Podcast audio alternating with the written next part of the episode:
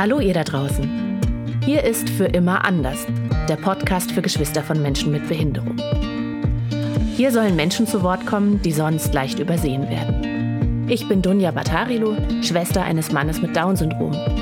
Von Beruf bin ich Journalistin und ich lebe in Berlin. In diesem Podcast lade ich regelmäßig Menschen ein, die entweder selbst betroffen sind oder Experten und andere, die was Schlaues zum Thema zu sagen haben. Ich habe heute zu Gast Johanna. Ich freue mich total, dass du da bist und dich bereit erklärt hast, hier heute über dich zu sprechen, über deine Situation und uns deine Geschichte zu erzählen. Sag doch mal, was wir über dich wissen sollten, damit wir uns vorstellen können, wer du so bist und aus welcher Situation heraus du erzählst. Erstmal auch äh, danke, dass ich da sein darf. Ich bin äh, Mitte 20 und die älteste Schwester von einer ähm, jüngeren Schwester mit Behinderung. Wir haben noch einen Bruder, der ist jetzt auch Anfang 20, genau, und unsere Schwester wird 16 dieses Jahr und ist gerade in ein Internat gezogen, in dem sie jetzt hoffentlich auch äh, für mehrere Jahre gut versorgt ist. Oh, das klingt, als hätte es lange gedauert, sie unterzubringen. Ja, ja. Ja, da wirst du bestimmt gleich mehr von erzählen. Eigentlich möchte ich dich ja zu dir befragen und nicht zu deinem Geschwister. Mhm. Wir sprechen ja sowieso alle immer sehr, sehr viel über unsere Geschwister. Aber damit wir uns ein bisschen vorstellen können, wie dein Aufwachsen mit ihr war, magst du mal erzählen, was sie hat, in Anführungszeichen? Also mhm. Also gibt es eine Diagnose oder kannst du beschreiben, was sie kann, was sie nicht kann, wie sie lebt und kommuniziert, damit wir da so ein bisschen eine Vorstellung haben? Ja, kann ich äh, versuchen. Ich kann äh, dazu auch sagen, dass mir das sehr lange sehr schwer gefallen ist, weil ich sie ja nur kenne, wie sie ist für Außenstehende, also ganz oft nicht nachvollziehen konnte, warum Menschen nicht verstehen, was genau die Herausforderungen sind. Aber ich probiere es auf jeden Fall. Also ähm, sie hat seit ihrem achten Lebensmonat epileptische Anfälle, auch äh, Grand Mal-Anfälle, also eben, wo sie tonisch-klonisch anfängt zu zucken und ähm, da eben auf eine sehr engmaschige Unterstützung angewiesen ist, weil die eben jederzeit eintreten können, diese Anfälle. Im Zusammenhang damit, und man weiß nicht so genau, also es gab irgendwie vorher anscheinend schon einen Hirnschaden, der ursächlich ist für diese Anfälle und sie ist auf jeden Fall entwicklungsverzögert und in allen Lebensbereichen auf sehr engmaschige Unterstützung angewiesen, äußert sich auch nicht äh, sprachlich. Also jetzt im Internat versuchen die ähm, ein Ja-Nein zu erarbeiten. Also da ist wirklich sehr viel Feingefühl notwendig, zu schauen, was sie gerade braucht und ja, mit ihr in Interaktion zu treten. Wow, also doch stark, stark eingeschränkt. Ja. Wie ist denn das? Also, wenn ich jetzt richtig gerechnet habe, warst du elf, als sie geboren hm, wurde. Genau. Wie war das? Wie hast du das erlebt?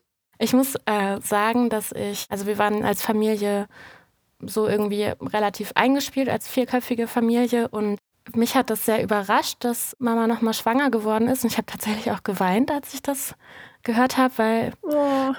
genau weiß ich auch gar nicht so ganz genau, warum eigentlich, aber es war dann schon so, dass ich glaube ich auch in dieser Schwangerschaft irgendwie so mich ein bisschen für sie verantwortlich gefühlt habe und ähm, also für meine Mutter, weil ich einfach, glaube ich, in diesem Alter war und ähm, als meine Schwester dann zur Welt kam, auch mich irgendwie so auf sie gestürzt habe.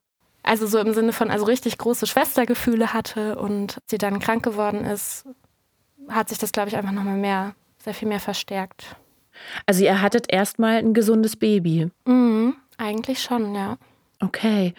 Und wie war das dann? Also kannst du uns was darüber erzählen, wie du das erlebt hast, als plötzlich, mhm. ja, als sie plötzlich nicht mehr gesund war? Genau, ich habe tatsächlich auch ihren ersten Anfall miterlebt, als ich, oh, also wow. als ich gar nicht wusste, was das ist. Also es hat mich auch sehr erschrocken. Ich würde auch im Nachhinein sagen, dass das ein traumatisches Erlebnis war für mich, weil ich halt nicht wusste, was los ist, ob sie jetzt äh, gerade stirbt oder. Also ich kann mich auch noch daran erinnern, dass die Situation irgendwie auch ziemlich absurd war. Meine Mutter war irgendwie am Telefon und meine Schwester lag da irgendwie und ich habe halt gesehen, dass sie so zuckt und ähm, habe halt versucht, meine Mutter darauf aufmerksam zu machen. Dann kam, ähm, sind die, glaube ich, ins Krankenhaus gefahren. Ich war dann da auch irgendwie so alleine. Also da habe ich tatsächlich auch mit meiner Mutter mal drüber gesprochen, dass ich dann äh, da so alleine zurückgeblieben bin und eigentlich gar nicht wusste, was Sache ist. Ui. Genau, und also danach ging dann so die Odyssee der Krankenhäuser los. Also da war dann irgendwie ganz viel abklären, was da eigentlich los ist. Und kann ich mich auch erinnern, dass mein Bruder und ich öfter eben ähm, alleine waren, beziehungsweise dass dann ähm, Freunde meiner Eltern auf uns aufgepasst haben, weil also ich war da schon elf, mein Bruder war da acht, sieben oder acht. Ja, mhm. genau. Du musst da ja ganz doll so ein, also wenn ich mich da reinversetze, ich selber habe das ja nicht erlebt. Also mein Bruder mit Behinderung, der ist ja älter als ich, das heißt, er war immer schon da. Mhm. Und für dich muss das ja was gewesen sein, was so richtig dann in dein Leben eingebrochen ist. Also so ein, mhm. so ein Kontrast zwischen vorher und nachher. Ja, auf jeden Fall. Wie, was war so anders als vorher? Ähm, ja, ich habe auch drüber nachgedacht. Also wahrscheinlich macht es gar keinen Sinn, diese Frage zu stellen, aber ob es nicht leichter gewesen wäre, da irgendwie mehr, also das gar nicht anders zu kennen. Mhm. Also dass ich dadurch dann irgendwie so eine Verzichtserfahrung deshalb so sehr wahrgenommen habe, ähm, weil es eben vorher anders war. Und ich habe auch mal, glaube ich, ähm, aufgeschrieben in irgendeinem Tagebuch oder so. Also ich habe ähm, irgendwann oder habe insgesamt irgendwann sehr viel angefangen zu schreiben. Und ein Satz war zum Beispiel auch, dass ich das Gefühl habe, ein Waisenkind zu sein, weil meine oh. Eltern einfach ähm, irgendwann da so absorbiert von waren. Ja, ich weiß nicht, ob das die Frage oh, beantwortet. Ja, die waren einfach gar nicht mehr da. Ja. War denn jemand anders für dich da?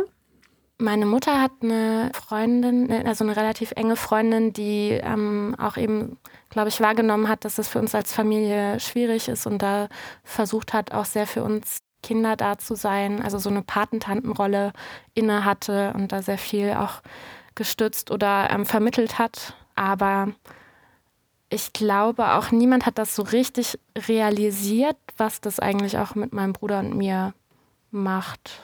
Ja. Habt ihr es denn kapiert?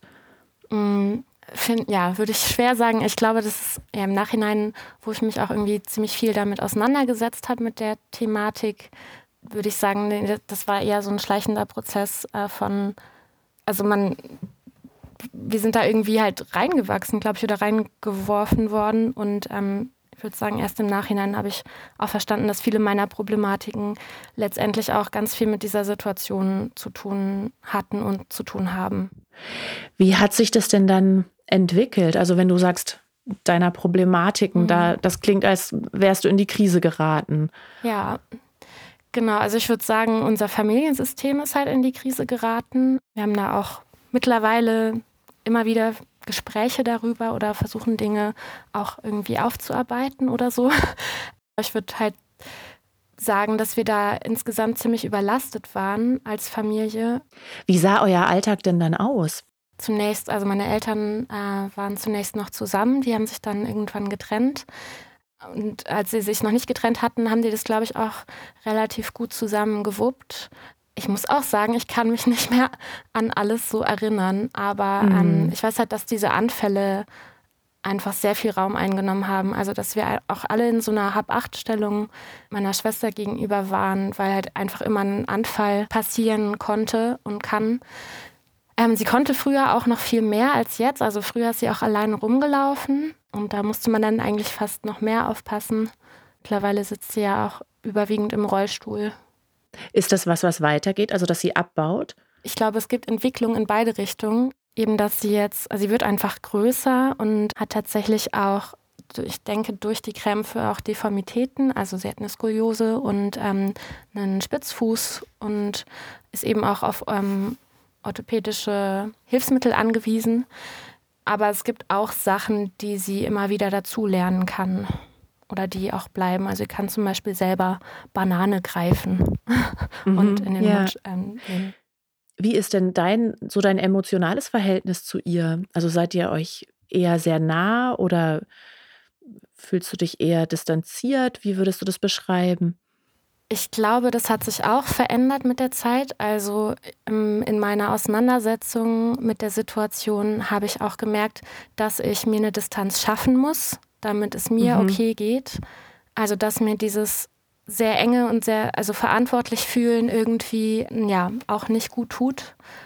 Wir waren früher, glaube ich, sehr eng. Also, als ich noch zu Hause gewohnt habe, habe ich mich da sehr großschwesterlich verhalten oder irgendwie teilweise auch so eine Mutterrolle übernommen, glaube ich. Wie sah das denn aus? Also dein, dein in die Mutterrolle, dein großschwesterliches Verhalten? Mhm. Oder welche Arten von Verantwortung hast du da übernommen? Ja, ich glaube, das war auch viel, ähm, so wo ich ähm, die Überforderung meiner Mutter wahrgenommen habe und da versucht mhm. habe auszugleichen. Also das gab zum Beispiel ganz häufig so Babyphon-Konflikte, also weil meine Schwester eben nachts auch Anfälle hat und hatte, musste sie halt immer überwacht werden und das hat meine Mutter ganz lange alleine gemacht. Zehn Jahre, muss man sich mal vorstellen, zehn Jahre lang irgendwie nicht richtig Boah. schlafen ja, die, die, Lösung war halt irgendwie mit Babyphon und äh, wenn sie dann einen Anfall hatte, dann hat äh, meine Mutter das gehört und ist ähm, hingerannt. Aber da war ich, glaube ich, ganz oft so, dass ich eben wahrgenommen habe, eigentlich geht das gar nicht mehr. Also nicht bewusst, sondern irgendwie wirklich so ähm, reflexartig da irgendwie versucht habe abzufangen oder so, was eigentlich die Sache aber auch nicht besser gemacht hat, weil ähm, genau meine Mutter sich dann angegriffen gefühlt hat. Ja. Bist du dann zum Babyphone gerannt oder wie sah das konkret aus? Äh, konkret habe ich immer noch mal kontrolliert, ob es wirklich an ist und funktioniert. Also vielleicht auch ah, so ein bisschen, okay. also so Angst besetztes, so, so zwangsmäßig vielleicht auch, ja. Hm. Genau ich weiß auch nicht, ob ich das jetzt in Gänze nachvollziehbar beschreiben konnte, wie der Alltag aussah, weil ich, also ich kann mich tatsächlich nicht in den Details dran erinnern, aber es war also zusammengefasst halt irgendwie ein Überlebensmodus. Ja. Weil einfach sehr viel, also meine Schwester musste ja auch immer gefüttert werden. Das habe ich ähm, auch relativ oft gemacht, als ich noch zu Hause gewohnt habe. Also so diese pflegerischen Sachen, also mit Wickeln und Toilette und Zähneputzen hat immer eher meine Mutter gemacht. Genau, aber so dieses ähm, alltägliche, diese, also weiche Pflegetätigkeiten haben, ähm, also habe ich und ich glaube mein Bruder auch dann schon viel übernommen und gerade auch viel so abends aufpassen, wenn ähm, Mama mal weggegangen ist. Wie äh, ging es dir denn dabei? Also du hast erzählt, du bist irgendwie in die Krise geraten. Wann kam die und hatte die einen Auslöser? Ich glaube, das war auch ziemlich schleichend ähm, und mir ist es selber nicht so bewusst gewesen. Also ich habe dann irgendwann eine Essstörung entwickelt hm. und das ist auch zunächst nicht so sehr aufgefallen. Und, Wie ähm, alt warst du da? Da war ich 13. Ja, ich glaube mit, nee, mit 12 fing das, glaube ich, schon an. Ähm, also ziemlich so bald. Mit 13, 14 war es ziemlich extrem. Und ähm, meine Mutter hat es dann irgendwann genau herausgefunden und mich zur Therapie geschickt, wo dann Thema war, wie es irgendwie weitergeht. Und eigentlich ähm, die Therapeutin meinte, ich muss da raus aus dem Familiensystem, wo ich im Nachhinein sagen würde, nee, irgendwie der falsche Ansatz. So unser Familiensystem hätte halt Unterstützung gebraucht. Mhm. Die Therapeutin hat dann das Jugendamt dazu geholt und ähm, die haben mich dann in eine Jugendhilfeeinrichtung gesteckt für ein paar Jahre. Ähm, beziehungsweise war es war schon auch irgendwie so, dass ich dann gesagt habe, ja, weil ich halt natürlich die ähm, Situation auch nicht so richtig realisiert habe. Also ich habe gemerkt, dass es irgendwie schwierig ist zu Hause, aber konnte halt als 14-Jähriger auch nicht sagen, wir brauchen unbedingt Unterstützung. Wir sind hier alle nur noch am Rotieren. Und das, das bin jetzt nicht nur ich. ich ähm, also das Wort Symptomträger kannte ich dann auch nicht, aber mhm. also ich würde halt schon sagen, dass ich irgendwie eigentlich auf eine Art gesund reagiert habe, ähm, als ja, Ausdruck für das System, was halt am ähm, Zusammenbrechen ist. Ja. Hat damals irgendjemand, ist jemand auf die Idee gekommen, dass das mit der Belastung durch die Behinderung zu tun haben könnte? Also so direkt nicht. Es gab halt nur immer wieder, und das ist mir auch erst ähm, vor ein paar Jahren oder sowas klar geworden, als ich das mal gefragt wurde. Meine Mutter hatte halt Angst auch, dass, dass meine Schwester weggenommen wird, ähm, und in ein, in ein Heim kommt. Das muss man sich auch vorstellen, halt eine Fünfjährige, die sehr auf Unterstützung angewiesen ist. Ähm, das ist auch nicht so einfach, so ein Kind wegzugeben. Also ich glaube, da mhm. spielen eben viele Sachen mit rein, auch dass vielleicht meine Mutter auch zögerlich war nach Unterstützung oder Unterstützung einzuholen, weil es irgendwie auch Stimmen im Bekanntenkreis gab, die ähm, mit Jugendamt gedroht haben. Also die meinten, wenn meine Eltern nicht ähm, Medikamente geben, dann ähm, rufen sie das Jugendamt an.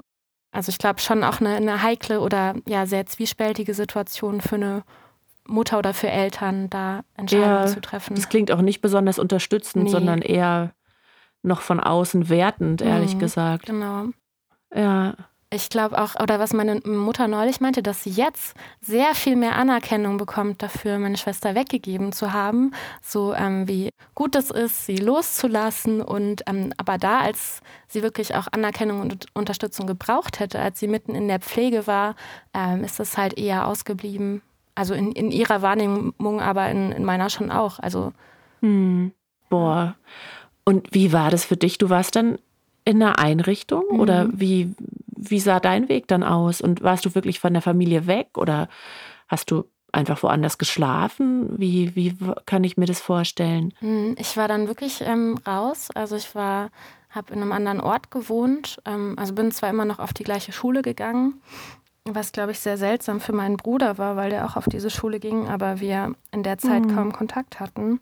Und also ich habe dann auch wirklich irgendwie noch mal eine andere Sozialisation erfahren und war war einfach wirklich auch draußen, habe halt die ganzen Anfälle nicht mitbekommen und auch die Trennung meiner Eltern, die dann in dem Zeitraum war, ähm, nicht mitbekommen. Das war schon auf eine Art gut, aber auf eine Art irgendwie bin ich halt auch als Familienbaustein rausgebrochen und ähm, dann waren halt meine Mutter, äh, meine Schwester und mein Bruder allein zu Hause und ich glaube, dann ist halt noch mal sehr viel mehr auch an meinem Bruder hängen geblieben. Also der musste dann auch sehr viel mehr aufpassen und hat, glaube ich, da auch seine, ähm, ja, irgendwie, ich, ich will nicht sagen, aber doch irgendwie Schäden oder Ein Einschränkungen erlebt. Wie war das denn in der Schule? Hat das irgendjemand wahrgenommen, was da bei euch passiert? Ich glaube nicht so richtig. Also ähm, ich habe tatsächlich nach diesem ersten Anfall, den ich miterlebt hatte, am nächsten Tag zu meiner Französischlehrerin gesagt, dass ich die Hausaufgaben nicht machen konnte, weil meine Schwester gestern einen epileptischen Anfall hatte und ins Krankenhaus musste und da tatsächlich gar nicht darauf reagiert. Krass. Ja, finde ich auch im Nachhinein. Also da, da muss auf jeden Fall auch viel mehr passieren, dass man eben über sowas auch sprechen kann. Ähm, weil, weil Schule ist ja auch irgendwie so ein Bezugspunkt für Kinder und Jugendliche und äh, also halten die sich so viel auf. Und naja, ja. Irgendwann, als es mir dann selber auch sichtbar schlecht ging, also als ich, ähm, ich bin dann irgendwann halt auch ziemlich dünn geworden, ähm, ja, was man kann man sich vorstellen bei einer Essstörung. Und ähm, da hat mich tatsächlich meine Lehrerin angesprochen, ähm, was, also ob alles okay ist oder ob ich irgendwie schon was gegessen hätte. Oder in, in dem Zeitraum war, sel waren seltsamerweise auch meine Noten richtig gut. Also ich habe mich richtig doll angestrengt in der Schule und ähm, bin so hm. ganz ja, vers vielleicht versucht irgendwie auszugleichen oder so. Und was haben, gab es Reaktionen darauf, dass du nicht mehr zu Hause gewohnt hast zum Beispiel? Mm, das ist auch eine seltsame Geschichte, weil ich habe davon niemandem erzählt. es war halt dann plötzlich so, dass ich nicht mehr mit dem Fahrrad kam, sondern mit dem Bus von irgendwo ganz anders her. Und ich halt auch, ich, ich weiß nicht, mich hat da, glaube ich, eine Freundin mal besucht in der Einrichtung, aber ich bin da sehr verschwiegen mit umgegangen und auch ähm, generell äh, mit meiner Schwester bin ich auch sehr verschwiegen umgegangen und ähm, ich kann hm. mich auch erinnern. Verschieden oder verschwiegen? Verschwiegen, verschwiegen. Okay. Hm. Ja, habe da echt auch mit den Freundinnen nicht so drüber gesprochen. Was war deine Befürchtung? Keine konkrete, sondern, also ich denke, das ist so eine Mischung aus irgendwie so einem gesellschaftlichen äh, Stigma über so Krankheiten zu reden oder so ähm, auch diese Wahrnehmung von, was irgendwie in der Familie an Problemen existiert, das bleibt in der Familie oder so. Also kein bewusstes, äh, keine bewusste Entscheidung, sondern mehr so ein, ich kann es nicht gut beschreiben, halt mehr so ein mm. Gefühl. Es klingt wahnsinnig einsam, wenn ich das höre. Ja, auf jeden Fall. Hm. Ja, das würde ich auch im Nachhinein sagen. Und das ist auch ein Gefühl, was mich immer noch begleitet. Irgendwie so dieses einsame und Unverstandensein vor allem. Also dieses, auch wenn, selbst wenn ich versuche, das Menschen zu erklären, was das bedeutet, irgendwie so ganz, also mich nicht so richtig ausdrücken zu können, was das eigentlich oder wie tiefgreifend das für mich, für mich ist in meinem Leben auch immer noch. Auch wenn ich irgendwie nicht jetzt gerade eingebunden bin in ihre Versorgung oder ja, oder eigentlich jetzt in einer ganz guten Position bin, auch irgendwie mal verglichen mit anderen Geschwistern, die ähm, vielleicht ihren, ihren Bruder zum Beispiel zu Hause pflegen oder ja, da viel mehr eingebunden sind. Ja, inzwischen lebst du ja in einer anderen Stadt. Du mhm. hast auch dein Studium abgeschlossen. Mhm. Und ja, also räumlich zumindest, durchaus Distanz. Ne? Mhm. Und jetzt hast du gerade gesagt, so dieses sich so einsam und getrennt fühlen, das beschreibst du auch in einem Beitrag, den du auf dem Blog Erwachsene Geschwister gepostet hast. Auf den bin ich neulich gestoßen und mhm. der hat mich sehr berührt. Der heißt Zwangsläufig existenziell. Mhm. Das ist der Titel. Das hat sofort total zu mir gesprochen. Und du beschreibst da unter anderem, dass du dich so getrennt fühlst von anderen, wenn du versuchst zu erklären, was Schwierigkeiten sind mhm. oder wie das so ist, dass da so eine Wand aus Unverständnis irgendwie ist. Ja. Ist die heute anders oder dünner oder transparenter als früher? Oder hast du das Gefühl, es ist eigentlich gleich geblieben? Wie, wie nimmst du das wahr? Mhm. Und woraus wie, wie zeigt sich diese Mauer? Also wie, was meinst du damit? Ähm, ja, okay, dann, dann, muss ich mal versuchen, ob ich alle Punkte zusammenkriege, weil ähm, das ist natürlich in akuten Situationen viel mehr so. Also jetzt gerade ist es irgendwie nicht so akut. Ähm, sie ist gut versorgt und ähm, wir können ja vielleicht kurz erzählen, du hast ja. diesen ähm, Artikel ja geschrieben aus einer Situation, aus einer akuten Situation mhm, heraus. Genau. Wie war die nochmal? Also das war so, sie war bis Mai bei einer Pflegemutter und eigentlich war, also mit 24 Stunden Pflegeteam, also achso, das muss ich eigentlich auch noch dazu sagen, dass sie halt eigentlich äh, fünf, seit fünf Jahren zu Hause mit 24 Stunden Intensivpflege, also mit Krankenschwestern gepflegt wurde und dann ähm, dieses ganze Team zu einer Pflegemutter mit rübergezogen ist und diese Pflegemutter war dann nach einem Jahr ausgebrannt. Es war relativ kurzfristig, dass dann klar war, sie kann da nicht länger bleiben und ähm, relativ hoher Zeitdruck, eben diese, diesen Einrichtungsplatz klar zu machen für meine Mutter, ähm, die das dann aber auch gut gewuppt hat. Aber zwischendurch, oder dann war eben klar, Okay, dann endet die Pflege bei der ähm, Pflegemutter und auch das Pflegeteam hatte gekündigt, weil die keine mhm. Leute mehr hatten. Aber noch zwei Monate ähm, zwischen diesem Ende der Pflege und bis sie in die Einrichtung kann. Und das war halt, also so. Okay, Versorgungslücke von zwei Monaten. Genau. Und das war halt dann ähm, die Überlegung meiner Mutter, sie nochmal nach Hause zu nehmen, beziehungsweise gab es irgendwie erstmal keine andere Option in Sicht. Und ähm, da bin ich halt also habe ich halt sofort irgendwie, ich würde halt sagen, dass ich, glaube ich, sehr sensibel bin für Schwankungen im System oder sowas. Also wenn ich merke, die Situation bröckelt gerade und das war zum Beispiel auch an, am Anfang von Corona so, dass ich halt dachte, Mist, okay, die werden bestimmt jetzt Leute aus dem Team abziehen, weil halt so eine 24-Stunden-Pflege auch ein Luxus ist, also so eine ambulante Pflege zu Hause. Die werden jetzt bestimmt alle in die Krankenhäuser geholt. Also da, das war am Anfang von Corona dann auch schon so, dass ich halt ähm, für zwei Wochen nach Hause gefahren bin, weil ich irgendwie dachte, ich muss da die Situation auffangen. Aber jetzt nochmal zurück zu der Situation ähm, jetzt im Mai äh, oder Juni, Juli. Das war dann zum Glück so, dass wir noch kurzfristig einen Übergangsplatz in Berlin in der Intensivpflege-WG gefunden haben. Das heißt, sie hat dann zwei Monate doch in Berlin gewohnt, in ja, der Stadt, in der ich mich auch gerade aufhalte und war dann zwar gut versorgt, aber auf jeden Fall auch näher dran an mir und das habe ich auch gemerkt. Also. Ja, du hast geschrieben, äh, ich wittere Verantwortung. Ja, ja. Das, äh, da konnte ich viel mit anfangen. Ist es dann bei euch so, spricht deine Mutter dich an und sagt, hier, du, Johanna, ich brauche dich jetzt? Oder bist du, wie, wie läuft das mit dem Verantwortung wittern bei dir? Mm, das war früher mehr so. Also als ich noch zu Hause gewohnt habe, da war das schon immer wieder so, auch eingebunden zu werden, ähm, auch wenn sie das nicht, also sie hat schon echt versucht, uns gut rauszuhalten, aber das war einfach de facto was, was man nicht alleine stemmen kann. Also sie hatte ja dann irgendwie auch noch ihre eigenen Aktivitäten und dann war halt äh, schon so eine Art Pflicht, auch äh, ein paar Abende die Woche auf sie aufzupassen.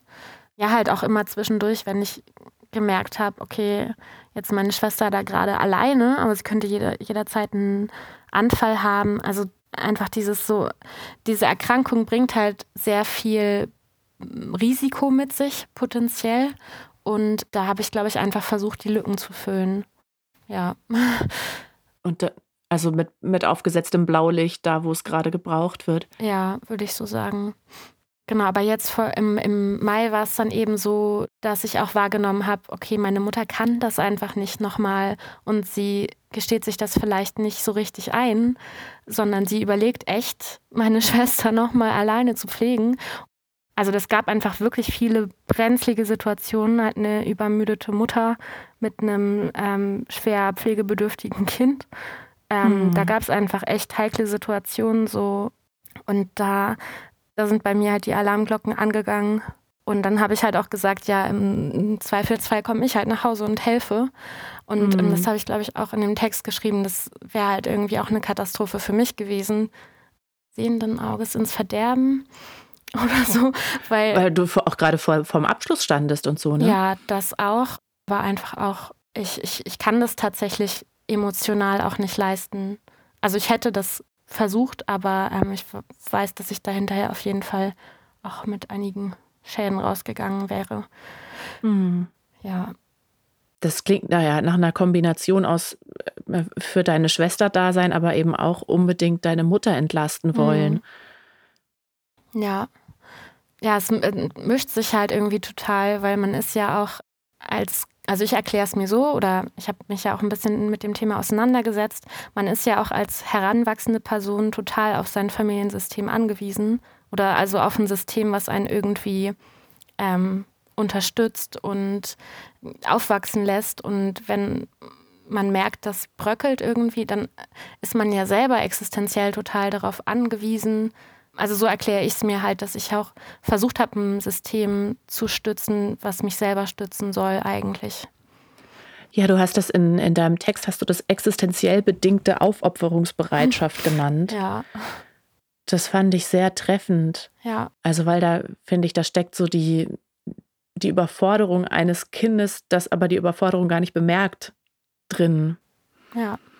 Also, mein Bruder ist ja nicht ansatzweise so schwer pflegebedürftig wie deine Schwester. Mhm. Was ich von mir aber total kenne, ist, dass wenn irgendwas ist, also mhm. wenn, weiß nicht, vor zwei Jahren gab es einen Busunfall, den seine Gruppe erlitten hat, oder mhm. es gab einen sexuellen Übergriff im Wohnheim. Und wenn sowas passiert, dann bin ich einfach im totalen Ausnahmezustand. Also dann kann ich kann dann eigentlich erstmal nichts anderes tun, als darüber nachdenken, mich damit beschäftigen, nach Lösungen suchen. Also ich lasse dann alles stehen und liegen, ja. obwohl ich gar nicht vor Ort bin, aber es okkupiert mich einfach komplett ja. so und reißt mich total aus meinem Leben raus. Obwohl es eine räumliche Distanz gibt. Ne? Mhm. Ne? Da ist einfach so eine gefühlt so eine große Verantwortung. Mhm. Ist das, ist das bei dir ähnlich oder wie sind es ähnliche Mechanismen bei dir? Ich habe dann irgendwie das Gefühl, ich bin überhaupt nicht frei da drin. Ja. Und ich merke das in dem Moment gar nicht. Also ich fühle mich dann eigentlich ganz groß und erwachsen und kompetent und habe das Gefühl, ich kann was beitragen zur Situation und so. Ja. Und erst wenn das nachlässt, merke ich so, boah, das war total reflexgesteuert und auch ich habe mich nicht gefragt, ob ich das gerade eigentlich leisten kann mhm. oder ob ich nicht vielleicht auch eine berufliche Deadline habe, auf die ich, dass ich was abgeben muss ja. oder ähm, das rückt dann alles total in den Hintergrund.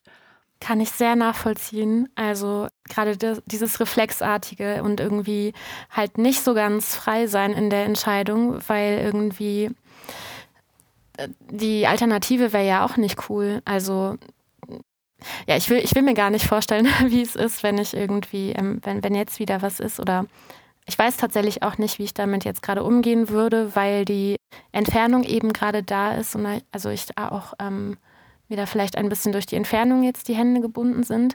Aber gerade als sie hier in Berlin war, die sind da halt zum Beispiel oder konnten irgendwie aus Personalgründen nicht mit ihr rausgehen. Also sie war da tatsächlich nur drin. Die einzige Möglichkeit oh. für sie rauszukommen war halt, wenn sie äh, Besuch hatte. Und deswegen bin ich dann halt schon einmal die Woche hingefahren, um mit ihr rauszugehen und irgendwie Lauftraining zu machen. Ähm, und da habe ich auch gemerkt, dass es mir nicht nur gut tut. Mhm ja, aber was bleibt mir denn übrig? Also ich will ja auch, dass es ihr gut geht und ähm, habe mich dann tatsächlich auch so Sätze zu meiner Mutter sagen hören oder dass da ähm, ging es noch, da war Berlin noch nicht klar, ähm, da ging es noch darum, wie die zwei Monate gestaltet werden und da habe ich, glaube ich, tatsächlich diesen Satz gesagt, es ist mir scheißegal, wie es mir geht, Sache, es geht meiner Schwester gut. Ja.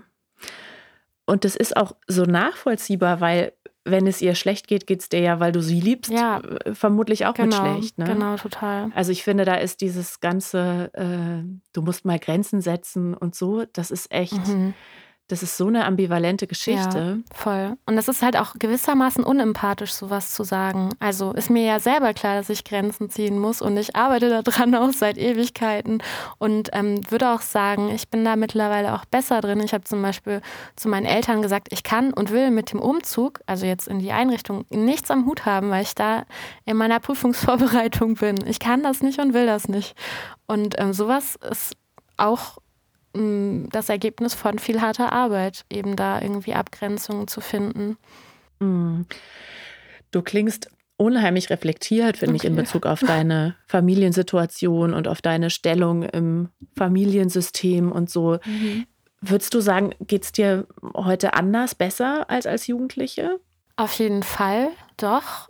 Aber ich glaube, das liegt auch viel daran, dass wir halt echt irgendwann Unterstützung bekommen haben. Also, dass mhm. eben dann irgendwann dieses Pflegeteam kam, weil als meine Mutter sie alleine gepflegt hat, da war es eben schon auch noch manchmal so ähm, die Frage, so kannst du am Wochenende herkommen und auf sie aufpassen. Also nicht in, in der Absicht, mich da reinzuziehen, aber halt aus einer Not heraus.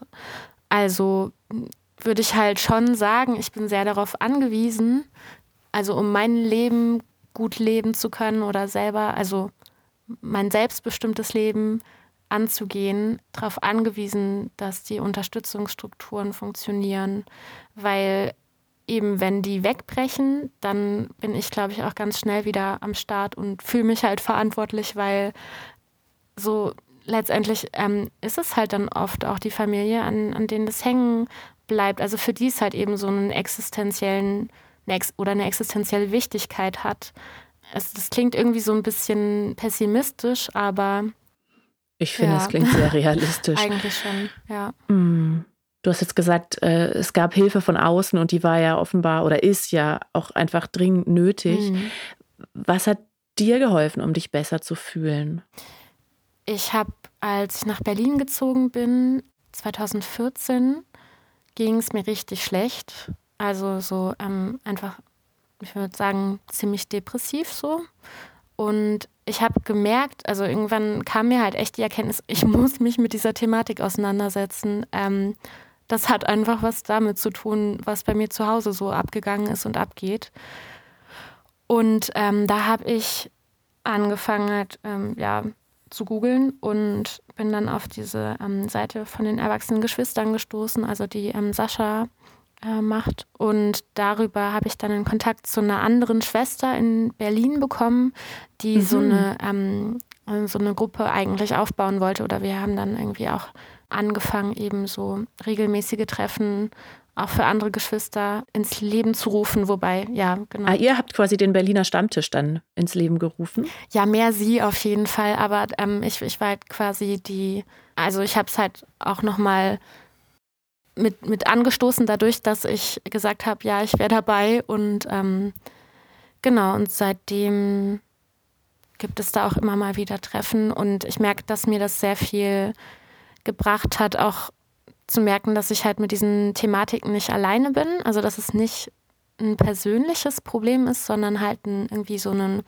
ein Schema hat, dieses Geschwistersein. Und ach so, ich war auch mal ähm, als 16-Jährige auf einem Seminar von Marlies Winkelheide.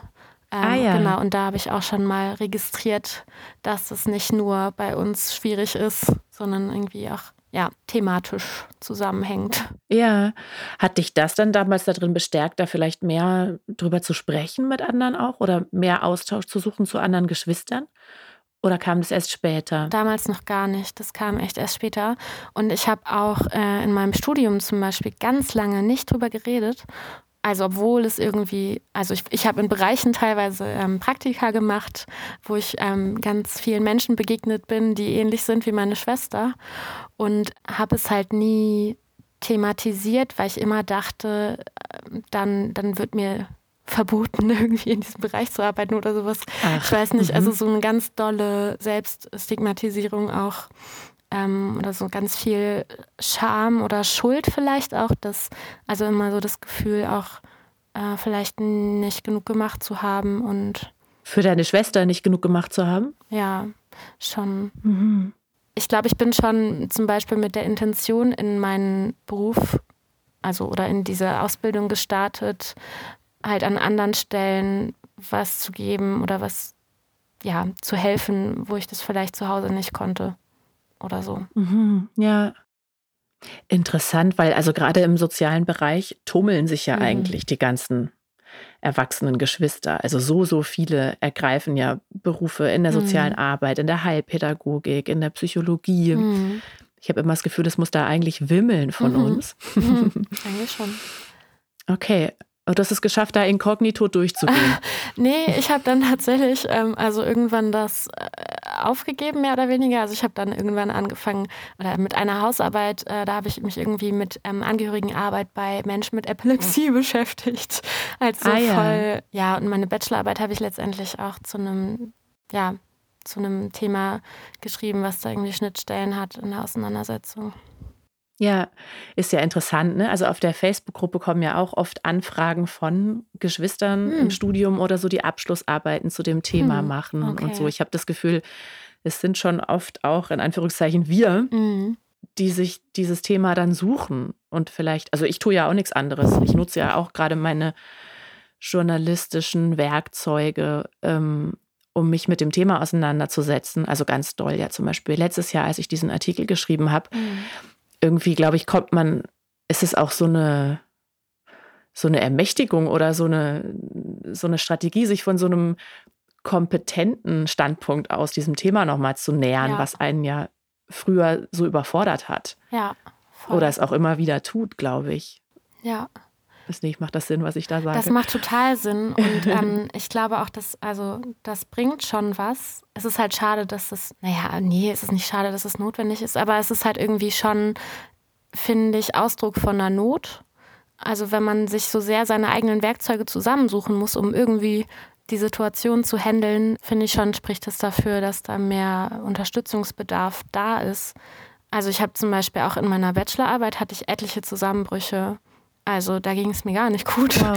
weil das, oh. eine, das war eine sehr intensive Auseinandersetzung und irgendwie ganz viel Zweifel. Habe ich überhaupt das Recht, mich damit auseinanderzusetzen oder war ich nicht eigentlich völlig ähm, unhilfsbereit zu Hause und hm. ja, ich weiß nicht, so ganz blöde Selbstzweifel. Auch die gleichen Selbstzweifel, die auch jetzt gerade mit hier sitzen und denken irgendwie, warum, also habe ich überhaupt das Recht hier zu erzählen, aber es, also ein Teil von mir weiß, ja, ein Teil von mir weiß, dass es halt einfach sehr wichtig ist und ja. also nicht nur mein persönliches Problem oder Thema, sondern einfach ganz viele Menschen betrifft und darüber mehr geredet werden muss.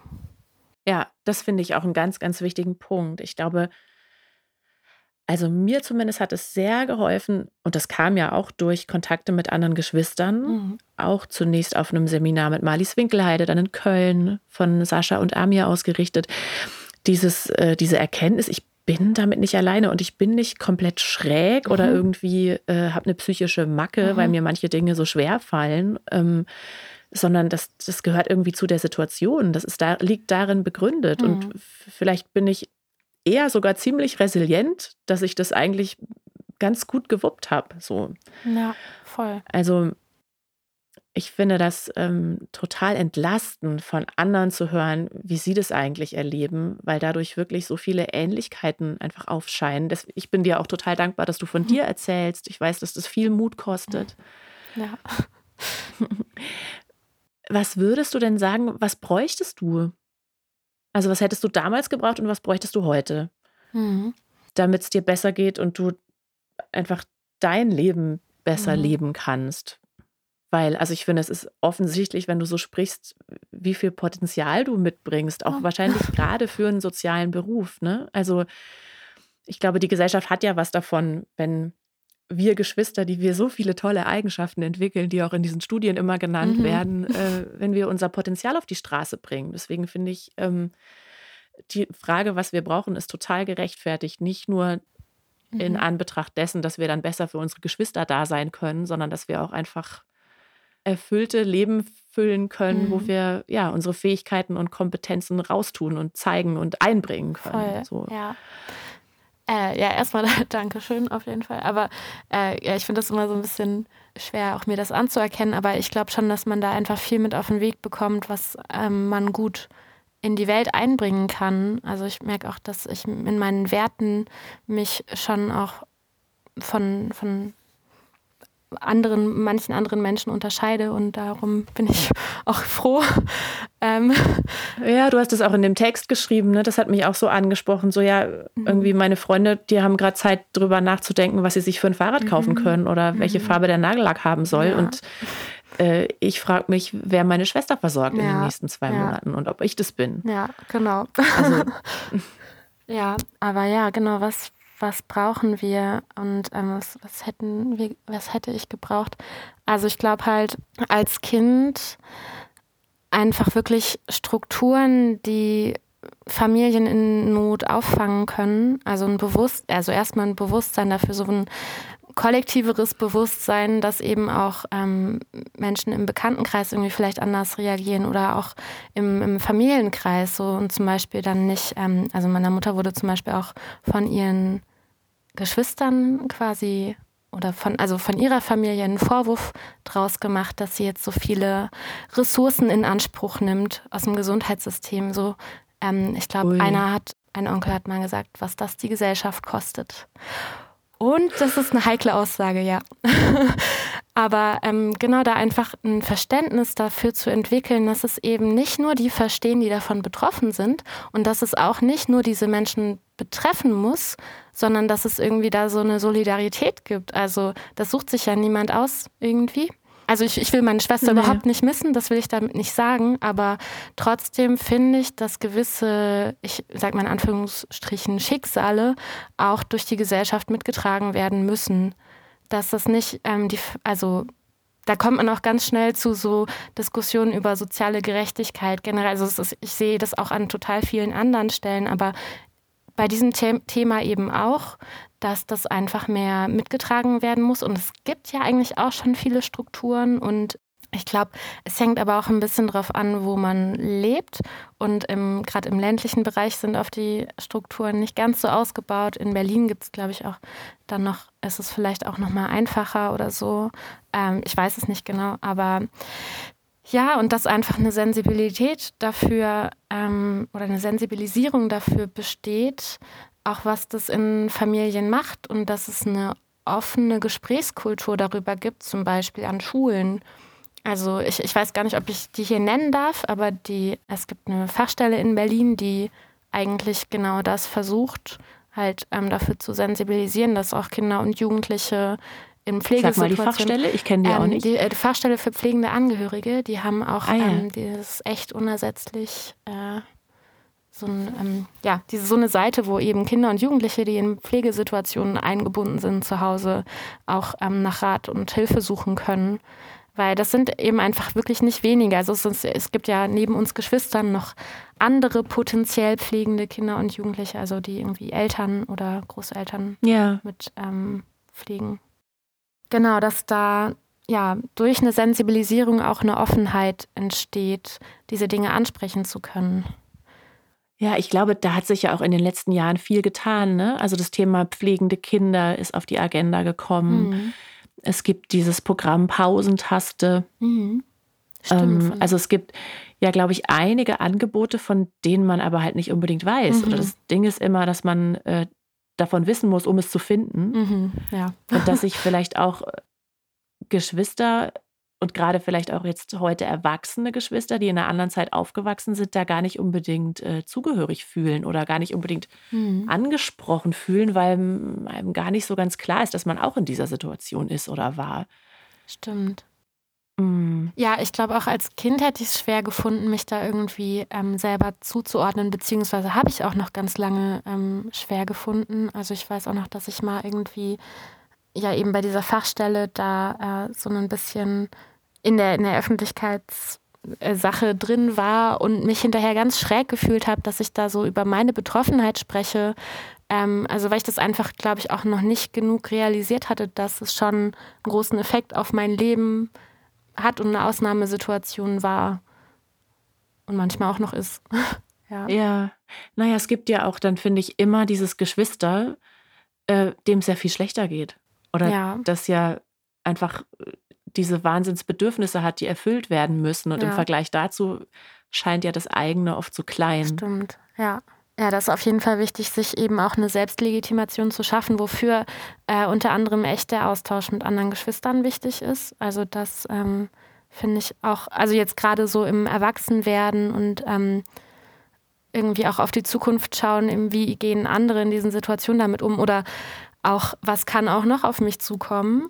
Ich finde, das ist auch ein wichtiges Thema, weil ich halt bei vielen mitbekomme, ähm, die dann irgendwie, also ich war neulich auf einem Geschwisterseminar der Lebenshilfe, da eben ganz viel mitbekommen habe, dass es viel, also auch im Erwachsenenleben dann letztendlich auch noch viel Eingebundenheit gibt oder noch weitere entsteht, eben wenn die Eltern nicht mehr so Verantwortung übernehmen können und gerade wenn dann rechtliche Betreuung irgendwie ein Thema wird. Ja, das ist auch nochmal einfach viel Arbeit und es wird dann einfach oft an die Geschwister herangetragen. Ja, das stimmt. Das ist jetzt nochmal ein großes anderes Thema. Beschäftigt es dich, dich schon sehr, diese Frage der eventuell mal auf dich zukommenden Betreuung? Oder was sind so deine Gedanken, wenn du an die Zukunft denkst? Also das ist ja bei meiner Schwester noch zwei Jahre hin. Ähm, aber als ich darüber nachgedacht habe, war mir eigentlich so sehr klar, dass ich das übernehmen will oder übernehmen würde. Und ich bin jetzt noch mal so ein bisschen in Zweifeln gekommen, weil ja ich eben auch bei diesen Seminaren mitbekommen habe, dass es sehr in Anspruch nimmt und es eben wirklich schwierig ist, sich da abzugrenzen und vielleicht auch wirklich, vielleicht muss ich mir da auch eingestehen, dass es vielleicht besser wäre, wenn eine außenstehende Person das macht. Mhm. Ja, gibt es viel zum drüber nachdenken, abwägen, informieren und so, ne? Es ist jetzt ja, wir führen dieses Gespräch im Oktober. Für den November ist so eine Fortbildung geplant für Jugendliche und junge Erwachsene, die sich mit dieser Frage gerade tragen, oh, ob sie das irgendwann okay. machen wollen oder nicht. Kann ich mal unten in die Show Notes noch schreiben. Ähm, ich weiß nicht, ob du davon gehört hast. Ich bin selber ehrlich gesagt am Überlegen, ob ich da hingehe. Ich falle zwar nicht mehr in die Altersgruppe, aber ich habe die Betreuung so ganz unbedarft einfach übernommen, mhm. als mein Vater starb. Also unsere Mutter lebt noch und mein größter Bruder und ich, wir haben uns dann beide auch als Betreuer eintragen lassen, einfach damit es irgendwann dann keinen Bruch geben mhm. muss. So. Und ich habe das eigentlich gemacht, ohne groß drüber nachzudenken. Also auch mhm. sehr reflexhaft. Ja, geht mir gerade öfter mal durch den Kopf, was habe ich denn da eigentlich gemacht und was kommt da eigentlich alles auf mich zu? Ja. Äh, und ist das, kann man da eigentlich noch was dran ändern? Lässt sich das modifizieren? Muss man alle Aufgaben übernehmen? Also all solche Fragen finde ich, äh, es ist auf jeden Fall auch was, was mich sehr umtreibt und was mich auch an alle, die hier zuhören, von euch sehr interessieren würde, wie ihr da rangeht, wie bewusst ihr so eine Entscheidung getroffen habt, ob ihr sie freiwillig getroffen habt oder ob irgendwie klar war, dass ihr das machen müsst oder ob ihr vielleicht auch einfach Nein gesagt habt. Ich glaube, das sind Fragen, über die wir total gerne hier mal sprechen können. Mhm. Johanna, jetzt hast du ganz viel erzählt und ich habe dir gebannt zugehört. Äh, Gibt es noch was, was du noch ergänzen willst, was du, was ich dich hätte fragen sollen, damit du noch was loswerden kannst, was dir wichtig ist? Ich glaube, nee, ich glaube, wie du sagst, habe ich eigentlich wirklich viel gesagt und bin, glaube ich, auch viel losgeworden und finde es super, dass du diesen Podcast machst und äh, dass es irgendwie mehr Thema wird und dass wir eine Stimme bekommen. Ähm, ja, danke dir dafür. Hast du noch eine Botschaft an die Leute da draußen? Äh, an die Geschwister oder an die, die es nicht sind?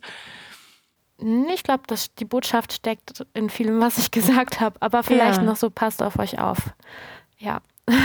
Mm, ja. Auch wenn das schwer ist manchmal. Und redet miteinander. Und hört zu an die anderen. Finde ich gut. Schließe ich mich an. Also passt auf euch auf und redet miteinander. Johanna, wir sehen uns bestimmt bald wieder. Wir wohnen mhm. nämlich gar nicht weit voneinander entfernt. Freue ich mich drauf. Und dann sage ich erstmal Tschüss und bis bald. Okay. Und an euch alle da draußen, wir verlinken unten noch ein paar Informationen und ich freue mich drauf, wenn ihr nächstes Mal wieder reinhört. Tschüss. Tschüss. Das war für immer anders. Der Podcast für Geschwister von Menschen mit Behinderung. Wenn ihr Fragen habt oder auch Ideen oder Wünsche, über welche Themen wir hier mal sprechen sollten, schreibt mir. Meinen Kontakt findet ihr in den Show Notes. Und ich freue mich von euch zu hören. Ich finde es toll, wenn wir ins Gespräch kommen.